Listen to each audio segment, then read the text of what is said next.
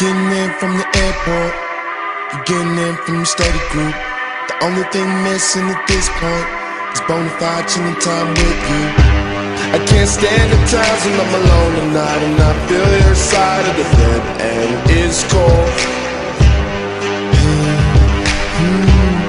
I'm wide awake, I don't know the time Cause I'm too busy texting you on my phone Saying, I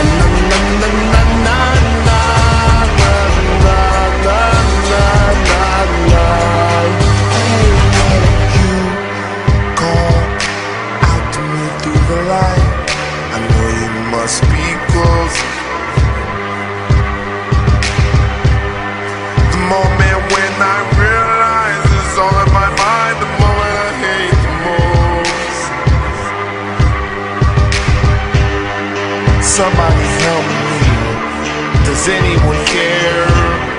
Can anyone hear me?